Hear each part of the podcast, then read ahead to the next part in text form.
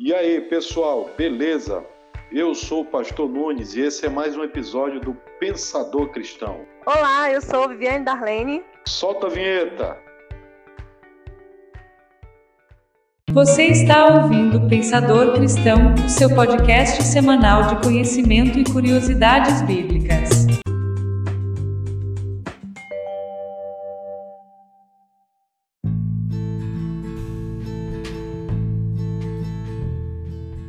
Bem-aventurados os que choram, daqui, porque eles serão consolados. Né? Está lá no Evangelho de Mateus, capítulo 5, versículo de número 4. Então a gente tem muita coisa para falar essa noite, hein, Darlene? É isso aí, pastor. Vamos para frente, né? Beleza, então, pessoal. Bem-aventurados que choram, porque eles, er, eles serão consolados. E aí a gente tem muita coisa para falar a respeito disso, Darlene, porque, é, embora seja um tema muito conhecido da maioria das pessoas, na verdade esses versículos, né, esse, esse versículo em si, ele fala muito ao nosso coração. E é interessante que essa primeira parte, na verdade, bem-aventurados os que choram. Nessa primeira parte a gente muitas vezes entende de uma forma muito equivocada, porque quem é que chora? Será se é porque perdeu um ente querido? Será se é porque perdeu, sei lá, uma namorada? Será se é porque foi, ficou desempregado, perdeu um emprego? Então tudo isso gera ali uma certa dúvida. Então, quem são esses que choram? Né? Quem são esses bem-aventurados que choram, na verdade? E por que então eles serão consolados. Então, essas aí são algumas perguntas que a gente faz acerca desse versículo bíblico. Mas hoje nós vamos começar a destrinchá-lo. E aí, Darlene, você tem alguma coisa aí já para dividir conosco? Na verdade, aqui eu tô só aprendendo. Beleza. Beleza, então. Eu pensei Mas... que qualquer pessoa que chorasse ia se consolar. Só que...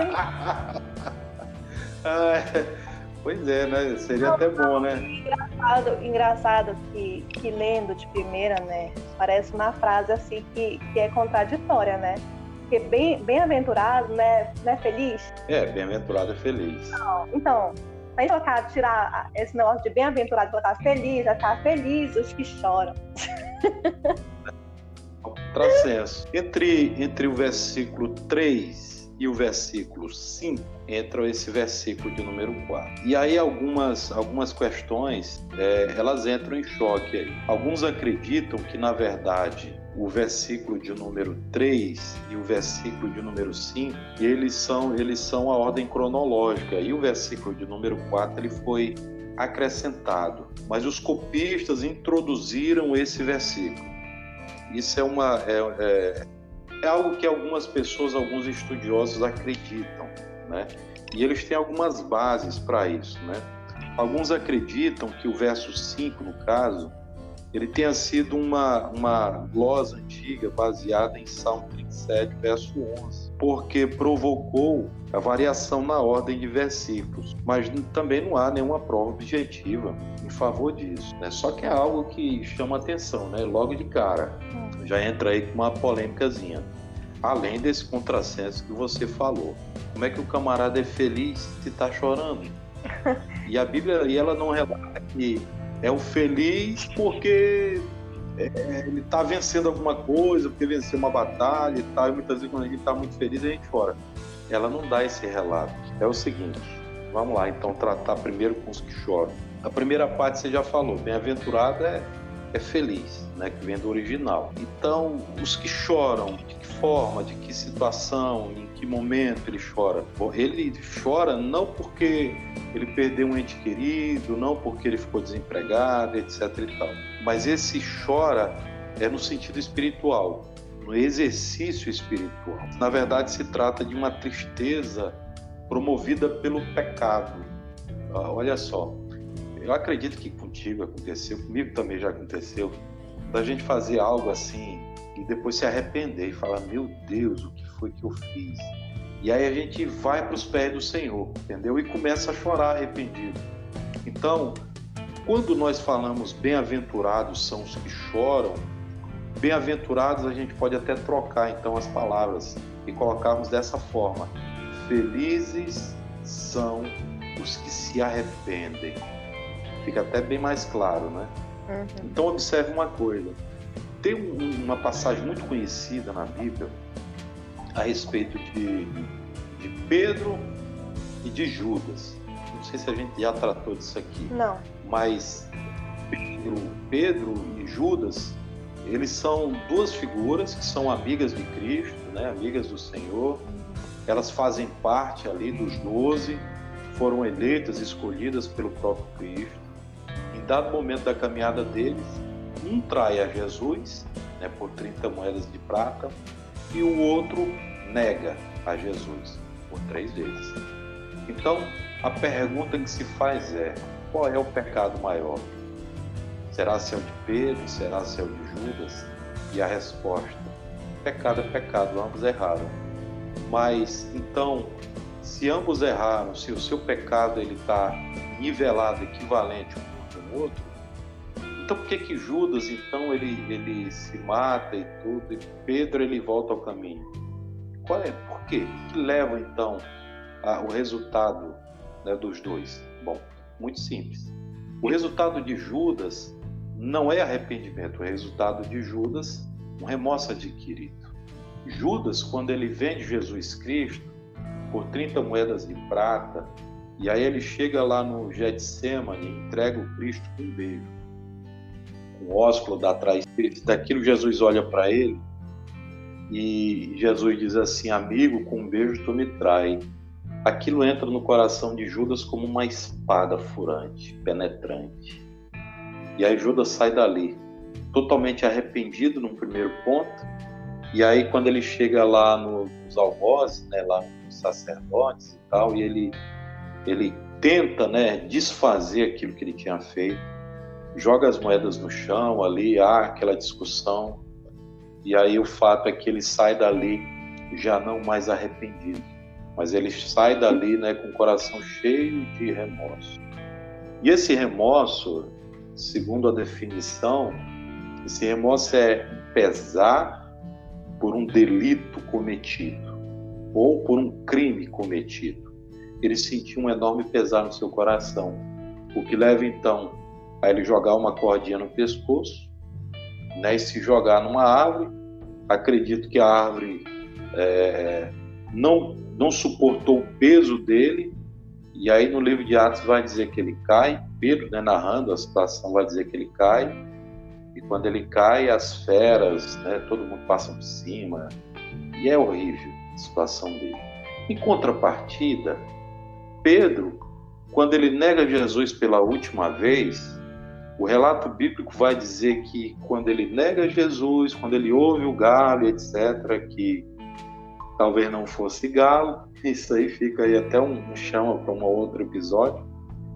E aí quando ele ouve, né, aquele som, ele, ele por alguns milímetros, por alguns segundos ali, ele se entrelaça os olhares com Cristo. E aí quando ele vê o olhar de Cristo, aquele olhar penetra na sua alma. E quando aquele olhar de, de, de Jesus ele penetra na alma de Pedro, Pedro então se volta para si e ele sai de cena. Ele corre dali. E quando ele sai de cena, ele sai choroso, ele sai arrependido de fato. Tanto que ele só vai aparecer lá na frente, mais tarde. Ele não se aparta, ele se arrepende de fato. E aí, o que, que acontece? Quando Jesus Cristo ele reaparece, né, primeiro para as irmãs e tal, e depois para os, né, para os discípulos, quando as irmãs elas chegam lá para avisar, olha, o Senhor saiu e tal, veio um anjo, etc., e disse para nós que ele tinha ressuscitado. Pedro é o primeiro né, a correr para ver Jesus.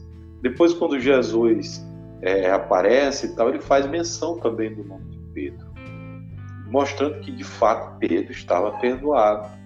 Né? E Pedro ele tanto foi, tão, tanto foi perdoado de fato, que logo na primeira ministração dele há uma convenção ali de, de mais de 3 mil almas. Né? Então Pedro ele, ele chorou de fato, e a partir do choro dele gerou no seu coração arrependimento e ele foi consolado. Então essa é a grande diferença. Pedro se arrependeu e foi consolado. Judas teve remorso e não permitiu que o consolo chegasse ao seu coração. É uma história interessante essa, né? Uhum. Falada assim. Isso foi o que aconteceu. Então a gente observando essa questão dos bem-aventurados e tal, os que choram e etc e tal. Bom, o lamento, ele é uma expressão que toma conta da verdadeira humildade de espírito. E nós lamentamos por muitas situações. Lamentamos por nós, lamentamos por, é, por um amigo, lamentamos por muitas coisas, né? E aí o Champlin, ele vai dizer que a chegada do Messias é denominada como consolo de Israel, né, com base lá em Isaías 61, 2, Lucas 2, 25. Consolo de Israel. Por que, que Cristo, por que, que o Messias é o consolo de Israel, então? A gente consola aquele que está triste, aquele que está chorando. Você não vai consolar alguém que está alegre, você não vai consolar alguém que está bem, você não vai consolar alguém que tem um semblante é, é, cheio de, de, de, vida. Você vai consolar aquele que está triste, que está choroso, né? Talvez aquele que esteja amargurado e etc. Você vai consolar um tipo de pessoas assim. E Israel, né, tendo tendo o Messias como seu consolador, né, consolo de Israel, então eles aguardam no Messias é, uma redenção. Perceba que quando eles aguardam Jesus, eles aguardam o Messias, o Cristo, eles imaginam, eles fazem uma visão de que o Cristo de fato seria um grande líder que chegaria, venceria todas as batalhas, juntaria o povo e aí a partir disso, então eles iam guerrear contra o jugo né, dos seus dominadores na época, que era o Império Romano. Alguns chegam até a dizer que, que, que Judas, na verdade, ele foi um zelote e ele trai a Cristo justamente para tentar promover essa ação em Cristo. Mas isso é cenas para próximos capítulos. O fato é que Israel pensava que o Messias seria esse consolo de fato. Mas quando Cristo vem, ele não é esse consolo que eles imaginavam. Mas Jesus, na verdade, ele se torna um consolo superior a isso, porque ele não vai consolar aquele que está chorando porque é, porque ele está agonizando, né, um, domínio de fora. Não, ele vai consolar aquele que de fato está arrependido desse sistema de coisas, está arrependido da sua vida mundana, a sua vida pregressa, está arrependido das coisas ruins que promoveu, que operou e agora ele encontra consolo verdadeiro em Cristo. Tanto que quando Cristo ele junta os doze, né, junto com os discípulos e tudo, e aí durante esse período de três anos e alguns meses, quando ele, ele tem o seu ministério terreno, de fato, ele, ele começa então a agir, né, da, fazendo aquilo que ele foi chamado para fazer, a gente percebe que quando ele, ele ele ressuscita e volta para o céu, né, na Assunção de Cristo, a igreja ela cresce. Todo dia o Espírito aumenta mais pessoas ao grupo de Cristo. E, e, os cristãos nessa época do Império Romano, eles eram colocados assim como uma praga, assim. Assim como as pessoas veem nos ratos, nos pombos, algumas pragas modernas e etc., urbanas, né? O cristão para o romano era uma praga também, para o fariseu era uma praga, porque eles assassinavam 10 cristãos e o número de cristãos aumentava 5, 10 vezes mais. Eles não conseguiam entender por que, que os cristãos, ao invés de se entristecerem lá no Coliseu, né, junto com todas aquelas feras para se alimentarem deles, não choravam, mas cantarolavam hinos de agradecimento a Deus. Ele não conseguia entender isso, porque de fato esses cristãos, todos eles já tinham sido consolados pelo Messias. Então a grande missão do Messias é essa, trazer consolo para Israel e trouxe, de fato, né? nesse sentido que eu estou colocando aqui no contexto dos bem-aventurados que choram. E de fato eles choraram e foram deveras consolados. É uma história Uhum. bonita, né, Darlene? Agora eu te pergunto uma coisa. Será se nós hoje, se fôssemos colocados assim no, no Coliseu, e aí o imperador falasse assim, negue a tua fé, negue esse Jesus, se tu negar, tu vai ser salvo, mas se tu, se tu não negar, eu vou soltar as feras em cima de você.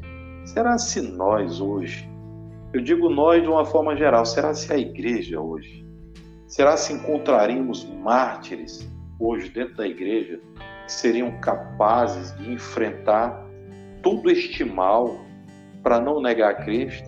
Que, que você acha? Eu creio que todos os dias nós somos testados. Não no Coliseu, né? Não comparado a tudo que aconteceu no Coliseu, como você estava falando, aquela a história toda de cristão sendo comido por, por leões e queimados, essas coisas todas. Mas eu acho que todos os dias nós somos testados, entendeu? E uns, uns infelizmente, negam a sua fé por coisa pouca, entendeu? E tem aqueles e tem aqueles que, que permanecem firmes é, todos os dias. Eu não sei se, se, se isso é bíblico, o senhor vai me dizer, eu creio que seja. É, mas é, tem a, aquela história de que todo, todo dia nós matamos um leão, mas o que eu quero dizer assim é que, que eu, eu creio que todos os dias, de alguma forma, a nossa fé ela é provada, entendeu? Então eu acho, eu creio que essas pessoas que passaram por isso, como o senhor falou, estavam ali e, e, e foram consoladas, tal, elas, elas estavam ali, mas elas tinham sido preparadas por Deus para estar ali, entendeu? É, é, como, é como diz aquele versículo assim, que Deus. Tem uma música do. Rapaz, olha o nome, é o dos ah. caras. Demônios da Garoa. Que ele fala exatamente isso, né? Deus dá o frio conforme o cobertor. Não, não sei, não. Nunca ouvi falar nem desses demônios aí. tá, tá entendendo? Então, tipo assim. É um paradoxo. Eu, o senhor acha que, que, que, que os cristãos de hoje, que Deus colocaria num coliseu se achasse que nós não aguentaríamos? É, olha só. Na verdade, eles aguentaram lá no Coliseu porque eles já tinham sido consolados. Ah. Então, aquele que já foi consolado está de boa, está tranquilo, ele vai passar pela tribulação. E nós, quando aceitamos a Jesus Cristo de uma forma espiritual, esse consolo para nós hoje, ele é um pouco gradativo, ele é paulatino. Observa que quando alguém que aceita Jesus como seu Senhor e Salvador, logo nas suas primeiras caminhadas, assim como cristão, ele está num processo de alimentação, ele está num processo de fortalecimento, ele está num processo de conhecimento e, e, ele se alegra muito na presença de Deus, ele quer participar de tudo, ele está vivendo o que nós chamamos de primeiro amor. Quando ele vive dessa forma, ele não vai negar Jesus. Só que quando a gente fica um pouco mais maduro na fé, a gente fica um pouco mais racional. Hoje, porque hoje a nossa tentação ela é muito maior do que a tentação dos tempos de Jesus hum. Cristo. Porque hoje nós somos tentados pela TV, pela internet, né, pelas mídias sociais, as redes sociais, tentados, no caso dos homens, pelas mulheres, no caso das mulheres, pelos homens. Então, as tentações hoje, para os nossos dias, elas são superiores às tentações lá. A gente tem que levar isso em consideração. Então, hoje o homem está bem mais propício a esse tipo de coisa. E como o homem hoje, ele é um pouco mais hedonista tudo aquilo que, tudo aquilo que ele pensa e tudo, ele pensa em muito em saciar o seu próprio prazer. Muitas vezes ele esquece daquilo que é que é, é para a vida eterna, que é Cristo Jesus. E a gente tem visto hoje dentro das igrejas é, cada vez é, cada vez menos né, pessoas com esse perfil. esse perfil de adorador, esse perfil daquele que de fato está sendo consolado por Cristo e por isso ele jamais negará a sua fé em Cristo. É uma crítica que a gente faz, na verdade, mas entendendo que tudo isso é propósito de Deus para que o tempo seja de fato abreviado, né, para que o mundo seja preparado para que Jesus Cristo volte. A gente tem que ter essa visão mais escatológica das coisas também. Então eu acredito que hoje, pudessem colocar um coliseu, eu acho que a maioria ia negar Jesus. O coliseu tinha ali algumas feras que iam comer você vivo. Tinha também os gladiadores, é uma série de coisas que tinha ali. E hoje eh, nós temos várias tentações que, assim, não que seja é, tão forte quanto a do Coliseu, mas nós temos bem mais variações de tentação hoje. Então hoje o homem é mais propício a negar a Cristo. Agora a questão do Deus preparou, Deus levou, é uma visão um pouco mais espiritual da coisa. O propósito de Deus nós não sabemos. O propósito dele, a única coisa que a gente sabe é que ele quer salvar todos. Isso é fato. Se o irmão no leito de a morte aceitou a Cristo e tal, e, e foi salvo, como diz a própria palavra de Deus, dá alguns exemplos a respeito. Amém. Porque o momento dele era aquele. Se a gente entender que tudo está debaixo da autoridade de Deus, que tudo está debaixo da, da é, do propósito de Deus, da vontade do Senhor, então a gente tem que crer que o momento dele era aquele. O momento propício para ele aceitar Cristo era aquele. Agora, se ele aceitou a Cristo e depois ele vai se desviar, é uma coisa que nem cabe, na verdade, julgamento assim. E dizer que talvez Deus levou para ele não se desviar. A gente nunca sabe, né? Observa o que Deus fez com Paulo, né, com tantos pecadores que a Bíblia faz menção. O senhor estava né? falando do, então, do, de Pedro e de Judas, né? Eles dois choraram eles dois tiveram Sim. um arrependimento, entendeu? No caso, no caso de, de, de Judas, o senhor falou mais remoto. Sim. É Deus que gera essa tristeza em nós, de arrependimento, a tristeza de arrependimento? Hum. Às vezes sim, outras vezes não. Em Ramsés, por exemplo, a Bíblia vai dizer que Deus endureceu o coração de Faraó. Então, se Deus pode endurecer o coração de um homem, Deus também pode trazer consolo ao coração de outro homem, ou pode tocar no coração dele. Perceba que quando nós aceitamos a Jesus Cristo, nós aceitamos através da palavra, mas quem convence o homem do pecado é o Espírito Santo. Aí nisso que você está falando vai entrar uma coisa que a gente conhece hoje como graça de Deus.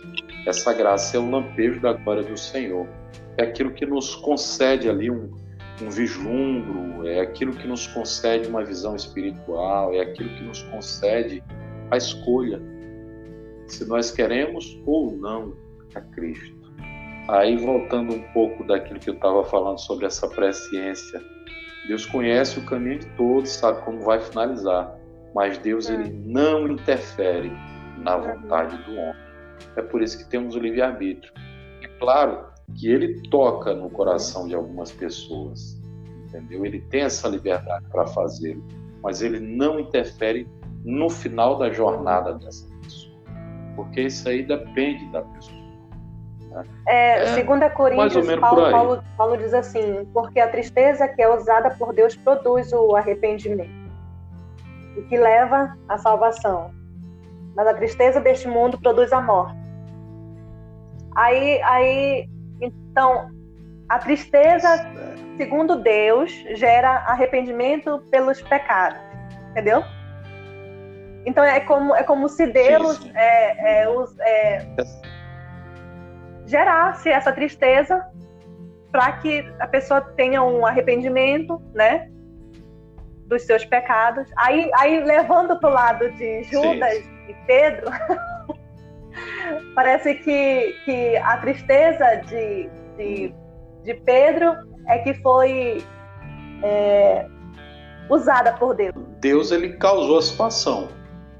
Ambos ficaram tristes. Só que a decisão é sempre do homem. É o homem que vai decidir. Não vai ser Deus. Deus ele não vai interferir na vontade do homem a esse ponto. Porque uhum. Deus ele também não pode negar-se a si mesmo.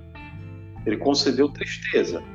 Se Judas tivesse se arrependido de fato, Judas teria sido fato, teria sido uhum. salvo, Judas teria sido perdoado. Mas a questão, o grande problema do, do, do pesar de Judas, do remorso de Judas, é que quando a pessoa está com remorso, ela fica nula de arrependimento. Ela não consegue se perdoar, ela não se perdoa. Então Judas ele não se perdoou. O fato dele não se perdoar, ele não permite que Jesus também o perdoe. Ele não se acha digno de ele no caso, ele, ele, no caso ele não ele não deixa Deus usar essa tristeza dele como, como Paulo fala, né? Deus usou a tristeza para produzir o arrependimento. Exatamente. No caso de Pedro, não. Pedro, ele se perdoa. Ele permite que Jesus o perdoe.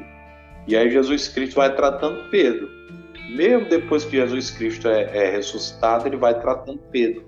E o final desse tratamento a gente vê lá em Atos, Atos dos Apóstolos, né, a partir do capítulo 2, né, quando Pedro se levanta ali como uma das colunas da igreja, uhum. né, e grande pregador também. É muito interessante isso, né? Mas a grande questão é que aquele que de fato chora, chora por conta dessa tristeza gerada, chora por conta do arrependimento espiritual, chora por um, sei lá, por algo que, que fez contra Deus, por algo que lhe afastou de Deus.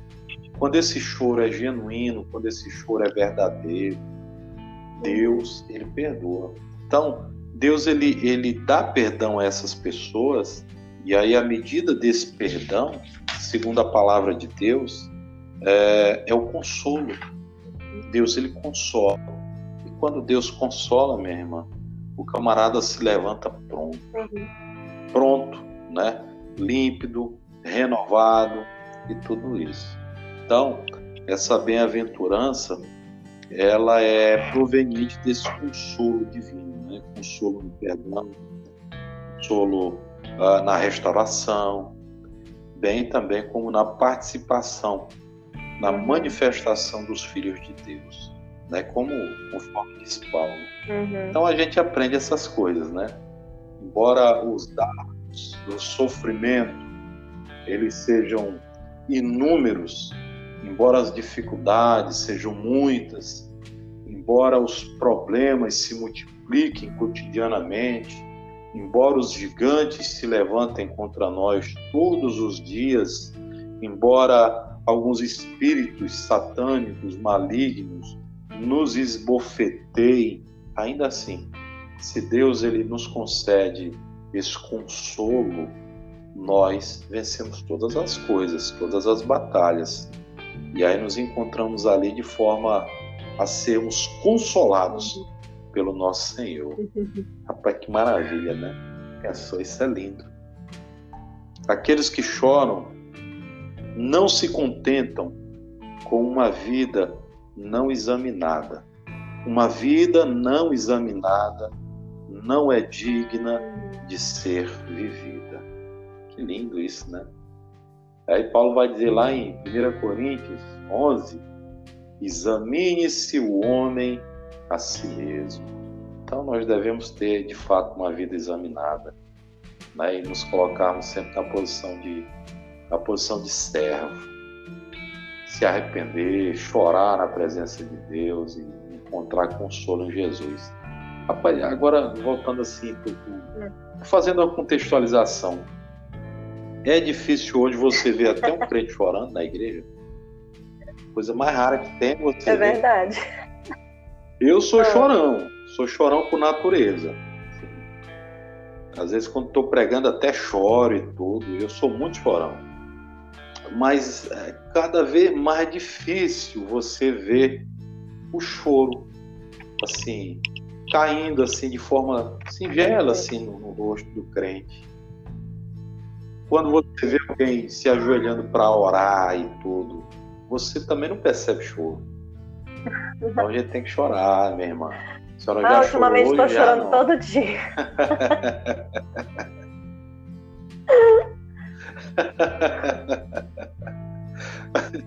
Mas o Aham. choro faz bem, o choro faz E, bem. e é interessante, é, levando para o lado do, do choro da bem-aventurança, né? Que o choro, o, o choro da, da bem-aventurança, que, que é a lamentação né, dos, dos pecados, que é quando, quando nos entristecemos com algo, quando o nosso, o nosso espírito, a nossa alma se entristece com algo que a gente sabe que entristeceu o coração de Deus, tipo assim, ah, eu, eu fiz alguma coisa é, que entristeceu o cora- o coração de Deus, e aí eu fui para minha cama e Sim. chorei. Quando a gente levanta, é, é uma coisa assim, é o consolo. Perdão de Deus parece que limpa, parece que a gente está É, flutuando. assim. bem-aventurado. É diferente. É diferente. É, é, É esse choro, esse choro da bem-aventurança, como o senhor falou, não é um choro é, porque a gente perdeu um ente querido, não é um choro porque a gente perdeu um emprego, qualquer, qualquer choro assim de coisas é, materiais, entendeu? Carnal, assim, não. O choro, o choro Sim, sim. tá, que tá falando na bem-aventurança, que é chorar pelos meus pecados, chorar porque eu sou imperfeita, chorar porque eu sou cheia de falha, que eu sou mesmo. chorar e principalmente, é, é, eu não sei se esse versículo se encaixa nisso, né? Mas como a Bíblia, a Bíblia fala, como o senhor também falou, é, o amor, Sim. o amor de muitos espia, espiará, espiarão, né? Então eu creio assim, como o senhor falou, pou, Sim. pouquíssimas pessoas choram hoje. Olha, eu vou começar a chorar, não vou. Poucas pessoas, poucas pessoas choram hoje na igreja. Então, então eu creio que nós deveríamos. Ixi, Deus do céu! Eu creio que nós deveríamos chorar pelo, pelos nossos pecados, pelas nossas falhas e principalmente chorar pelos pecados dos, dos outros. Chorar, chorar pelo, pelos outros. Então a gente, a gente não exatamente. vê tanto isso mais. Quando a gente. A gente não vê nem quase a gente vê, vê outra pessoa orando por, por outra intercedendo, é, chegando diante de Deus e. Deus É olha pela pessoa e, e chorando, pedindo perdão pelo pecado de outros, pedindo perdão pela falha de outros, pedindo para que Deus tenha misericórdia, para que Deus perdoe. Então, como, como, como o senhor falou, é difícil a gente ver.